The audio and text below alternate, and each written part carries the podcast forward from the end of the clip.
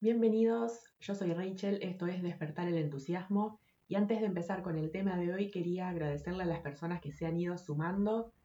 El tema de hoy es la multipotencialidad.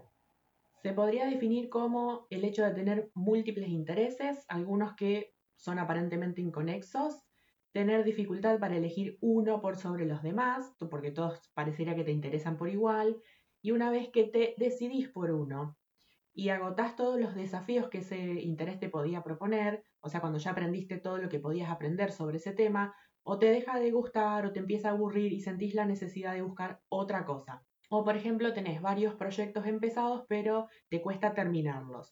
Eso no tiene nada que ver con ser inconstante. ¿Cuál es la ventaja? que cuando te enfocas en algo nuevo podés hacer síntesis de pensamientos. Haces asociaciones, tomas atajos, porque usas conocimientos de tu anterior interés y los combinas con el actual, lo que hace que aprendas más rápido. Y además sos más adaptable que una persona que es especialista. Una persona que es especialista es alguien que se dedica a una única cosa, que tiene como un único interés principal. Algunos ejemplos de personas multiapasionadas, David Bowie, que era cantante, compositor, actor y pintor, Freddie Mercury, que era cantante, compositor, pianista y diseñador gráfico, Viggo Mortensen, que es actor, poeta, músico, fotógrafo y pintor. Me imagino que escuchas esos nombres y decís, ah, ahora no está tan mal ser multipotencial. Antes de descubrir que esto era algo absolutamente normal, pasé más de 10 años de una total angustia. Yo me acuerdo cuando terminé la cuando estaba terminando la secundaria y fui a la Expo Carreras, me había traído esos folletos donde te dicen todas las carreras que hay disponibles y dónde las podés estudiar.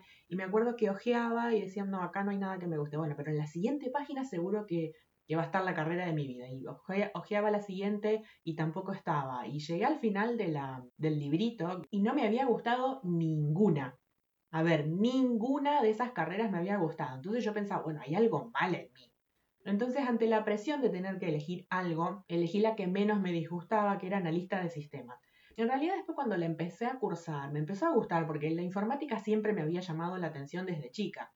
Pero cuando empecé a trabajar de eso, más que nada que analista de sistemas es una carrera no muy valorada, o sea, si sos mujer terminás siendo secretaria, o si no, o haces solo programación, solo diseño gráfico y no haces todo. Si le preguntas a alguien que hace un analista de sistemas, se imagina un nerd todo jorobado tecleando en una computadora y sin embargo, el analista de sistemas es casi como la mano derecha, pero a nivel informática, de alguien que se dedica a administración de empresas. Es como administración de empresas, pero en la informática. O sea, estudiamos contaduría, administración, un montón de cosas que después en la realidad no las usás nunca. Entonces, cuando empecé a trabajar, yo decía, bueno, a ver, tanto lío, tantos años estudiando para hacer algo que lo podría haber hecho con un cursito de operador de PC y dándome un poco de maña, y que además no tenía ninguna posibilidad de progreso. O sea, 10 años más adelante yo iba a ser la misma administrativa que era cuando entré. Ahí en esa época inventé el, término Juanita Pirincha.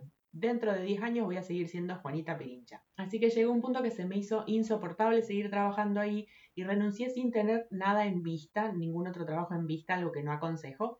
Y seguía buscando de lo mismo porque no tenía otra experiencia. Entonces hasta que llegó un día que me dije, pero ¿por qué sigo buscando de esto si no lo puedo ni ver? Y si bien tenía un montón de intereses, aparentemente ninguno era monetizable. O sea, yo me sentaba a completar mi currículum y me daba una amargura terrible porque sentía que tenía un montón de intereses, o sea, que no era ninguna estúpida, pero que no tenía nada que valiera la pena para poner en un currículum, porque no tenía ningún papel que probara todo lo que yo sabía hacer. Y además la única experiencia que tenía era una empresa de un rubro muy particular, o sea, instalaban cabinas telefónicas y que era algo que para ese entonces ya estaba muriendo ese rubro, entonces tampoco me iba a servir en otro trabajo. Y acá una nota aparte. Para mí los currículums no sirven para mierda. Sí, escuchaste bien. Eh, si yo alguna vez, no sé, tengo una empresa o un emprendimiento y tengo que contratar a alguien o me tengo que asociar con alguien, no les pienso pedir currículum. O sea, vení contame todo lo que sabes hacer, lo que te gusta, las ganas de aprender que tenés, que eso me parece mucho más importante. ¿Qué clase de persona sos? Que eso súper importante. O sea, contame tus habilidades, tus fortalezas, tus debilidades. Un currículum no habla ni de tus talentos, ni de tu personalidad, ni de tu mentalidad. No tiene alma. Es más, los últimos dos trabajos que conseguí los conseguí sin presentar un currículum. O sea, en uno después tuve que presentar el currículum por una formalidad, pero me los ofrecieron porque conocían quién era yo, mi forma de trabajar, mi responsabilidad. De uno de esos eh, trabajos te cuento cómo fue que lo conseguí en el episodio 3, que es mi actual trabajo de profe de alemán. Bueno, con el tiempo me fui dando cuenta que me gustaba la fotografía, entonces empecé a buscar tutoriales en internet y después hice un curso. Hice un intento de hacer fotografía de eventos, pero como buena introvertida que soy, no, no sentía que era lo mío. O sea, a mí me gustaba algo más artístico, más creativo, pero hasta donde yo sabía en ese entonces, no era redituable. Entonces, otra vez angustia, me estás jodiendo. Te gusta la fotografía, pero no la de eventos, y lo que te gusta no te da de comer y seguís en Bavia. También en la misma época que hacía el curso de fotografía, hacía el curso de alemán, que como te conté recién después eh, me ofrecieron el eh, tomar el puesto de mi profesor y entonces por fin había encontrado algo que me gustaba hacer, que me imaginaba todavía haciéndolo dentro de, no sé, 10 años, donde podía poner en uso mis talentos, en un lugar en el que, porque cuando empecé a trabajar de esto, yo trabajo en un centro cultural. Cuando empecé a trabajar de esto me dijeron, ah, entonces ahora que tenés esa experiencia, digamos, podés ir a trabajar en las escuelas. Y en las escuelas yo ni loca trabajo porque no soporto el sistema educativo. Ahí donde yo trabajo yo puedo elegir los temas que doy, yo puedo elegir el material, o sea, no es que del ministerio me bajan lo que tengo que dar y que tengo que aprobar a todos los alumnos, yo tengo mucha libertad para elegir cómo dar mi clase, que eso también es súper, súper necesario para mí. Y si sos multipotencial también necesitas esa libertad porque si te van frenando, te angustias. Pero bueno, para cuando conseguí este trabajo, yo ya me conocía, ya sabía esto de la multipotencialidad, sabía que si no tengo una dosis de creatividad, me empiezo a aburrir y le pierdo el entusiasmo en lo que hago. Por más que todos los años le cambio algo al material o la forma de darlo, agrego cosas nuevas, después de 10 años es como que es más o menos siempre lo mismo, o sea, doy siempre los mismos temas. Eso sumado a que doy clases solo dos días a la semana, seguí buscando algo más para hacer pero otra vez sopa. ¿Qué es lo que hago? Solo que esta vez tengo la seguridad de ir probando, total tengo un trabajo,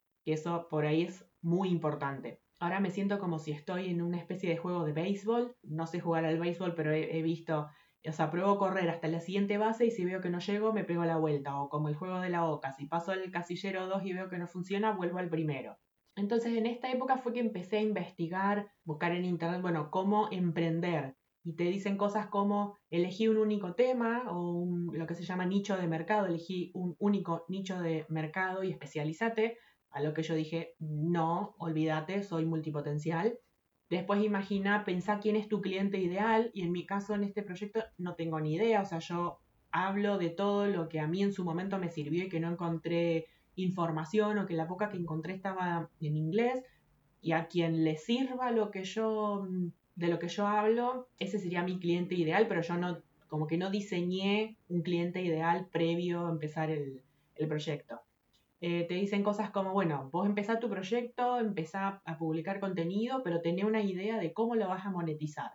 Y yo no tengo idea de cómo lo voy a monetizar. No es que, bueno, estoy haciendo esto porque después pienso hacer un curso, largar un libro, no tengo ni idea de cómo lo voy a monetizar o de si lo voy a monetizar. En realidad, antes de empezar con este proyecto, tuve como un par de años un montón de ideas de cosas para hacer, pero que después me desinflaba y que ninguna me terminaba de llenar, justamente porque eran especializadas, me, me iba a dedicar a una única cosa. Entonces había pensado hacer un canal de YouTube y hablar de astrología, pero después digo, no, mejor de fotografía, pero la realidad es que me voy a aburrir si muestro los detrás de escenas de mis fotos, o que puedo dar clases de alemán online, pero la realidad es que no quiero hacer todos los días de la semana lo mismo porque me voy a aburrir más rápido. Entonces, en búsqueda de esta claridad, a principios del año pasado hice una consulta astrológica con Flor de Chamánica, que creo que muchas de las que me siguen me, han encontrado a través de ella. Y en la charla post carta natal le, le pregunto si entre los talleres que tenía tenía algo sobre el propósito y me dice, sí, estamos armando algo.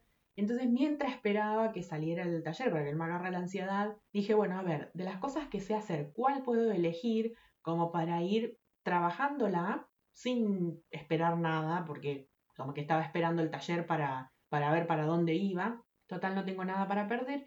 ¿Cuál elijo? Y elegí la fotografía, pero no quería solo subir fotos a Instagram y listo, ya está sino que quería compartir también algún tipo de mensaje. Hice unos intentos de contar cómo la fotografía me, me sirvió para superar ciertos momentos difíciles, pero es como que no le di mucha continuidad porque veía que, eh, o sea, mis seguidores preferían el ¿cuál está más linda, la 1 o la 2? Esas boludeces antes que los posts con un poco más de contenido. Entonces cuando salió el taller y lo hice, me ayudó a ver de todo eso que me gustaba, cuál era lo que más me gustaba, y entonces ahí surgió el cómo combinarlo. Y bueno, de ahí surgió este proyecto donde combino el uso de la tecnología, o sea, el software para editar el audio, Photoshop para editar las fotos y para crear los fondos de los posts de Instagram, más todo lo que aprendí en mi camino de autodescubrimiento, los tests que te propongo, astrología, cosas que aprendí escuchando podcasts de crecimiento personal, obstáculos que superé, cosas que fui observando. En resumen, si sos multipotencial y no sabes qué hacer con todos tus intereses o todavía no encontraste cómo combinarlos o cuál priorizar, te resumiría lo que yo aprendí en un par de consejos. El primero es acción. Si sentís que algo te gusta, ponete a hacerlo. Proba qué sentís cuando lo haces y si resulta que no era lo que esperabas, o bien le haces algún cambio y lo adaptás para que te guste o probás con otra cosa, porque la inacción te paraliza. Yo entre mi primer trabajo y los dos siguientes pasé cinco años desocupada y me, me los pasé comiéndome el coco de por qué no podía dar un paso adelante hacia ninguna dirección porque no sabía hacia qué dirección caminar. Que supongo que eso tiene algo que ver con la fibromialgia que tuve en ese entonces, que una vez que empecé a, trabajar, a dar clases, fue desapareciendo. O sea, yo creo que las enfermedades tienen una raíz emocional, pero bueno, no es el tema de este podcast. Y en ese momento no se me caía ninguna idea de qué hacer. Y cuando empecé a trabajar, o sea, cuando me empecé a mover, despacito fueron surgiendo las ideas hasta que tomaron forma. A ver, yo no siempre tengo la facilidad de explicar en palabras lo que yo tengo muy claro en mi mente, así que te voy a usar una metáfora que si no te hace sentido, descartala. ¿Viste los molinitos que tienen los pororeros que cuando les da el viento empiezan a girar? Y si vos tenés uno en tu mano, le das un golpecito con un dedo y gira, pero después como que se va ralentizando hasta que se para y le tenés que dar otra vez con el dedo. Bueno, en el en caso nuestro sería como darle al molinito siempre, siempre, siempre con el dedo para que se mueva. Entonces en nuestro caso sería movete siempre, está siempre en acción, porque de esa manera vas como quien dice recalibrando el GPS, pero jamás te paralices. El otro consejo sería que busques combinar las cosas que te gusten. A lo mejor si no sabes cómo empezar primero con lo que más destaque, con lo que más te gusta o lo que sientas de lo que más sabes, Empezá con eso y después le vas añadiendo de a una todo lo otro que te gusta. Vas viendo cómo lo podés ir combinando. Dejar de lado algo que te gusta solo te va a traer insatisfacción. A lo mejor no es que te vas a dedicar laboralmente a todos tus intereses, pero podés dejar a lo mejor uno o dos para dedicarte a eso y los demás como hobby. Y como bonus te diría que te enfoques en el disfrute y en hacer lo que te gusta más que en lo que te da plata. Como te decía hace un rato, yo ahora puedo ir probando cosas porque tengo un trabajo de base, por decir.